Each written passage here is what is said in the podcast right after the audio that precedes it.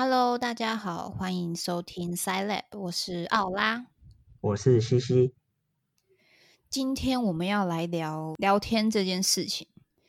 聊天呢，它在呃另外一个专有名词上面叫做闲聊，英文的话就叫做 small talk。那它是指呃一些比较细碎或者是很表浅的的谈话内容，跟工作无关的谈话内容。在上班时间的时候，我们都有可能和身边的同事闲聊。不管是日常的问候，或者是会议之前的小聊天，又或是呃进入严肃话题之前的缓和谈话，这种常常被认为对公司发展没有什么实际价值的言论呢，却可以创造优质的工作体验。嗯，是哦。那那如果如果有人就是专门很爱讲乐色话的那一种，跟这个闲聊是一样的吗？呃，可能是一样的，就是反正就是跟工作无关的谈话内容都可以被归类成闲聊，就是不管是乐色话、是干话、是脏话什么的，可能都算。那是不是不能讲太久啊？不然有时候你开会前搞不好，可能开会前讲个两三分钟就好，然后有人讲到十五分钟，应该是不太可能，因为可能开会前，譬如说。我们八点要开会，然后我们就可能七点五十五先到会议室坐好，我们就可以，嗯，还有五分钟哎，那来聊个天好了。哦，总不可能聊到八点多，主管都进来那边聊天，那就太白目了，对不对？可是我我的那个我的内容我常常这样啊，像上礼拜我好像一开始 我就聊了十分钟无关的闲聊，然后才没有，那不算不算啦。哦，好。嗯，然后闲聊这种东西虽然有很多的缺点，但是呢，其实它也有蛮多优点。它可以提振我们的精神，那同时呢，也会让我们陷入分心的状况。这份研究是 Methods 等人在二零二零年的时候，在一篇研究里面探讨闲聊跟组织的影响。他们发现，员工可以借由闲聊产生正向社会情绪，然后进而跟社会产生更紧密的连接，甚至还可以增加他们的组织公民行为，也就是 OCD 以及幸福感。什么是组织公民行为啊？组织公民行为就是它是指个人除了达到组织的基本要求之外，也就是说，如果我今天是做会计的，那我的基本要求就是把公司的账管好。那除了这个之外呢？组织公民行为就是指我还愿意额外去为这间公司做出自发性的工作和奉献。也就是说，你一样领相同会计师的薪水，但是你却更愿意去帮助其他的同事，或者是做一些自己分外的工作。那 OCD 的话，就可以为这间这个组织带来正向的成长。因为你多做事嘛，所以一定会有，呃，对组织会有更多的奉献。嗯，那幸福感的话，在心理学上面的定义就是情感和认知层面的个人感受。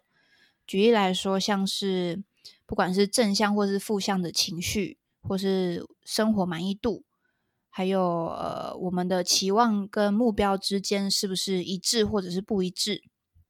另外也包含像是自尊，还有自我效能这些比较偏自我概念的元素。那么幸福感又可以再被分成主观的幸福感跟客观的幸福感，但这边我们就先不讲这么细。嗯嗯，这份研究也证实了闲聊跟员工在认知方面的工作投入是呈现负相关的，因为呃。你会分心嘛？闲聊的话，就等于你是在分心，那你就会投入比较少的注意力在你现有的工作上面，然后也有可能会导致你就是工作做不完啊，然后就没有多余的时间跟心力去做其他利社会的行为，也就会造成呃 OCB 的减少。那个什么是认知方面的工作投入啊？就是指注意力跟你的精神能量，你。呃，focus 在你的工作上面的程度，就是你你的大脑的专心程度。有没有很专心的工作这样吗？对对对对对对对，就有没有很投入？嗯，你的脑袋有没有很投入？你可能是身体很投入，你就坐在那边，但其实你没有在思考，这就是不是认知方面的工作投入。薪水小偷，呃，可能类似吧，对。嗯，然后上班闲聊还可以让员工产生良好的角色转换和互动仪式。所谓的角色转换，就是指身体或心理上的职位转换。它可以是 home to work，也就是从父母切换成员工的角色，或者是 work to work，也就是你可能在同一个部门里面跟其他人是同事，但是你底下又有一些小喽啰要管，你就会变成是主管的角色。那一天当中发生角色转换的频率可能很频繁，可能频繁到会让人家会有点混乱，还有一些困难去做切换。闲聊就可以帮助员工调整心态，让转换的过程更为顺利。至于互动仪式的话，就是指在面对面的互动当中产生的情感投入和回馈，包含同事本身对你的影响，或是你们在互动的时候彼此共享的那个参与感，还有来自社会团结的压力，这些都是互动仪式当中的主要情境。那这边稍微说明一下，什么叫做来自社会团结的压力呢？就是你必须做出一些特定的行为来展现，说你跟其他的同事一样，都是这间公司的一份子。例如说，你可能就是要下班了，然后还要陪主管和同事们一起去喝酒聊天，或是你上班的时候就主动会跟同事打招呼等等的，就是你要学会怎么 social，怎么呃。有效的融入在你所在这个团体里面。那闲聊的话，可以带来归属感跟个人经历，也就是自信啊和热情啊，还有你的正向情绪，让员工之间可以拥有更良好的互动体验。那虽然，嗯，闲聊的话，大部分的人还是都会想到说，就是分心啊、忙里偷闲啊、偷懒啊等等的负面行为，但它同时还是可以带给员工很多的正向情绪，帮助员工去对抗工作压力，然后调整情绪。嗯，对于那些呃具有较高自我监控的人。就是指那些能够因应不同的情境去做出不同行为的人来说，他们可以更有效的利用闲聊这件事情，来赋予自己跟其他同事有良好的角色转换和互动仪式。他们可以借由闲聊来塑造并且维护他们自身的形象，也就是 DISC 人格测验里面孔雀的角色。DISC 这个人格测验呢，用了四种动物来描述四种人格，分别是老虎、还有孔雀、无尾熊跟猫头鹰。那老虎的话，就是代表说你是一个比较有积极的，恰贝贝，呃，对，就是积极啊，然后很很有冲劲，很很想要。呃，掌控你的工作那种人的类型，就是属于老虎型，是不是狮子座？不要跟读心理学人聊星座，谢谢，这根本就不准，好吗？然后影呃，孔雀的话就是属于影响型，就是他会利用他呃 social 的技巧去跟同事拉雷啊，去建立一些情感，然后去借由这项关良好的互动关系去呃。影响他人的行为或者是言论等等的。那呃，无尾熊的话就是代表稳定型，那它是最多呃工作者都是属于这个类型，因为呃他们的类型就是属于比较就是呃主管说什么就努力照做，然后我们不太呃不太容易会有自己额外的想法，就是就是奴性嘛，对不对？他需要人民的法锤，有可能就是对啊，就是比较，我觉得比较像是公务员的那种工作，就是很需要稳定型的这种猫呃无尾熊来工作，就他们不会跟你，就是跟你吵说什么薪水很低啊，工作很难做啊，他们就是再苦都得照做这种东西工作。那这样子的话，以后如果我开公司来应征的人全部先做这个测验，我只录取无尾熊，那你 公司不会成长吧？我不知道啊，就是。可能大部分的人都会是属于稳定型的，因为这样子会让一个公司比较和谐。如果都是掌控型的话，就是大家都有意见，然后就会很很没有办法取得共识。那如果影响型的人太多的话，也会就是就是可能会把公司的人分派别，就是有派系斗争什么的。所以稳定型会是占比较多数，会让一个公司的。工作环境比较稳定。那最后一个就是猫头鹰型，猫头鹰型就是属于分析型。我觉得你就是猫头鹰型，就是呃，你是因为我是理工的就这样讲吗？就是分析型，他就是很擅长分析呃数据，就是分析，譬如说这个策略会造成什么样的成果，嗯的这种人，就可能偏理工吧，我自己觉得啦。嗯，那其实，嗯，这这个测验，因为我在我的心理学课里面是并没有上过的，这是我在某堂通识课有一个老师介绍的。嗯，它比较像是属于呃企业或是管理类的人格测验吧，所以其实它的信度跟效度我也不能很确定，但是就还是蛮有意思的。我可以来额外分享一下我自己当时测的结果。我猜是老虎，你觉得我是老虎吗？不是吗？其实我不是，我我是变色龙啊！等下不是只有四种吗？老虎、孔雀、无尾熊跟猫头鹰，哪来变色龙？变呃，变色龙就是指你的，你有同时有两个，就是你可能你的分数是落在两者之间，那个叫做变色龙。哦，我是落在孔雀跟无尾熊之间。哎，等一下，孔雀是什么？再说一次。孔雀就是影响型的。所以你要改变世界了，然后你又要求稳定是吗？就是可能可能爱嚼舌根，但是也不会那么容易煽风点火的类型吧？是吗？其实我也不知道，反正我是不太知道这个测验到底是准不准啊？对啊。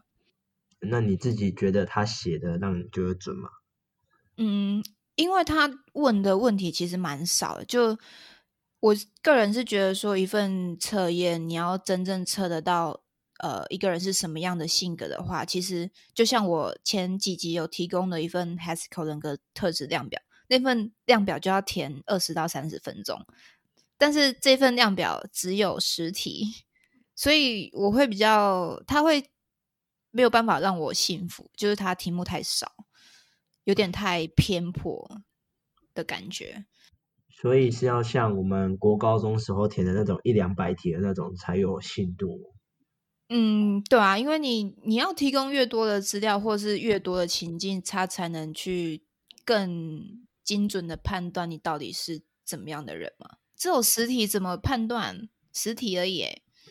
也是，这跟我们职工的那个很红的 AI 一样嘛，就是我们需要有很多 data 才能来验证我们的 AI 是不是真的可以用啊。如果只有实体对的话，可能正确率没有办法，就是它涵盖的内容太少，没办法正确的判断。嗯，对啊，就是而且人又那么复杂，对不对？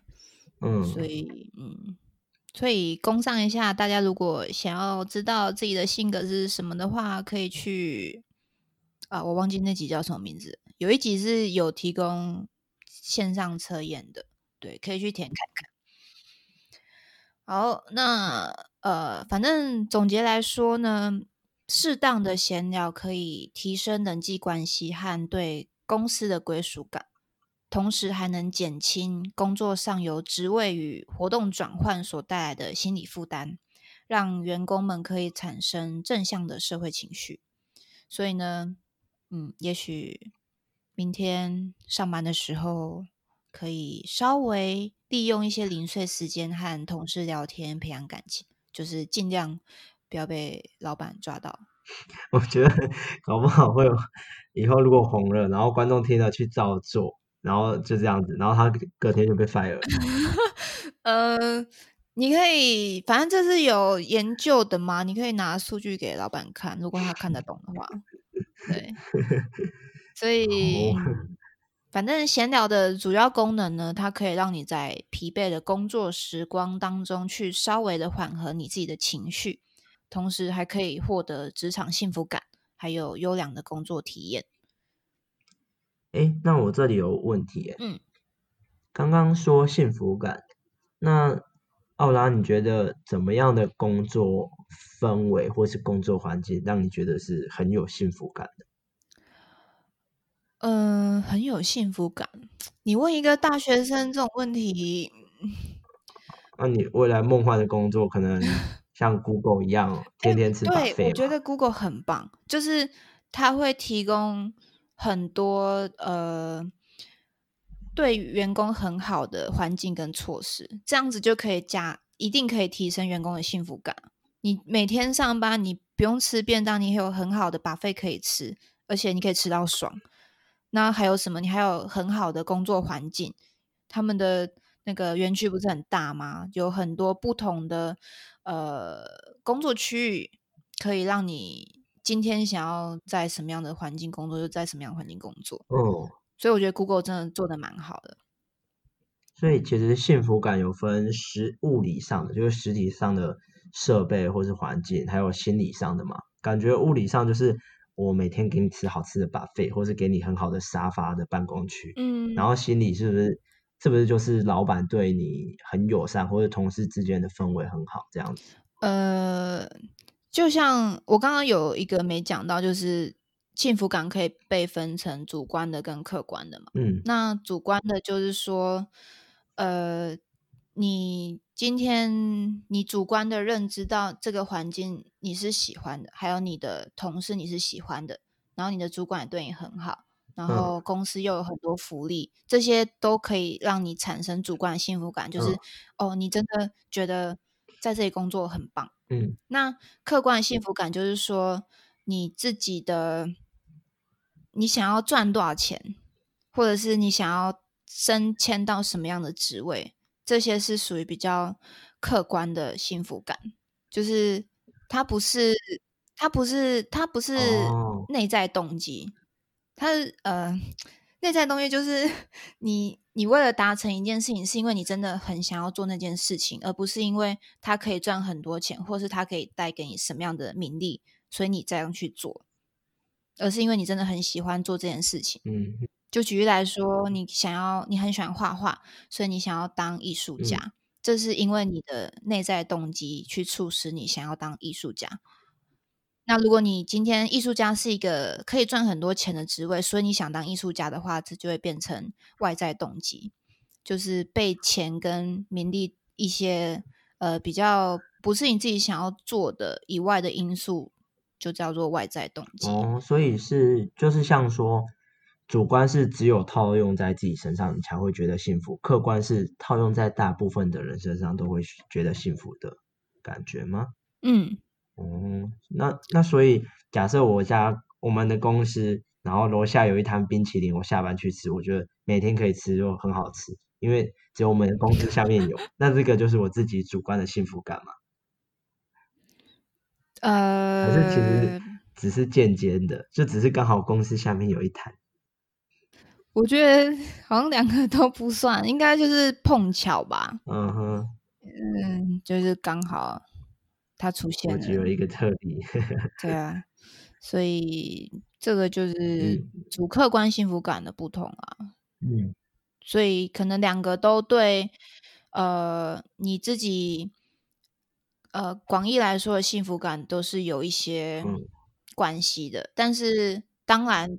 主观的一定会比让你更更心灵上的，就是他的感受程度会比客观还强烈。对，因为你是从打从心里感到很快乐、很幸福。嗯哼，所以主观的幸福感会比客观的来的重要一些。嗯，对，嗯哼，嗯，那刚刚提到的那个组织公民行为啊，嗯，他是说。就是除了工作以外，工作的内容以外，你额外自发性做出的奉献嘛？那会有一个情况就是，我们不是常常讲有些人是烂好人，就是什么样都好，他就是一个好人，你什么都可以去问他，什么都可以丢给他。那这种人的那个组织公民行为，是不是就也无关乎公司，而是本身个性影响的？我觉得对，就是不太算是组织公民行为，比较偏向他原本的个性。因为像我就蛮多这种朋友，就是真的是烂好人，就是我我不知道怎么讲，就是吃饭啊，吃饭然后就先垫之类的，然后也很。谁有困难就去帮他，然后把自己搞得很忙，很热心。但是，对啦，是很热心呐。但是我觉得他如果今天如果他是在一间公司，然后是有这样子的行为的话，可能也不一定会呃让整个组织公民提升。因为我觉得他可能反而会被其他同事利用，还是比较嗯，感觉这样比较不太好。对啊，因为嗯。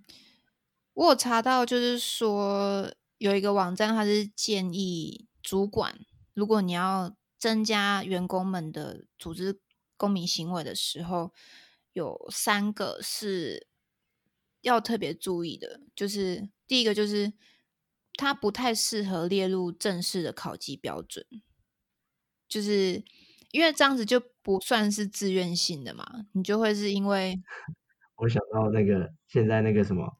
呃，一零八课纲还是什么？现在国中生都要去当志工，哎，那个真的很毒辣，那真的一点 用都没有，而且还增加国中生的困扰。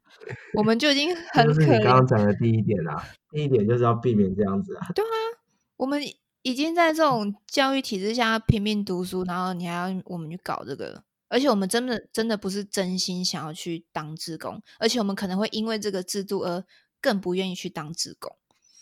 因为这是外在动机，嗯，对啊，所以就跟，所以就呃有一个网站就建议说，不应该要把组织公民行为列入你的考级标准，因为，嗯。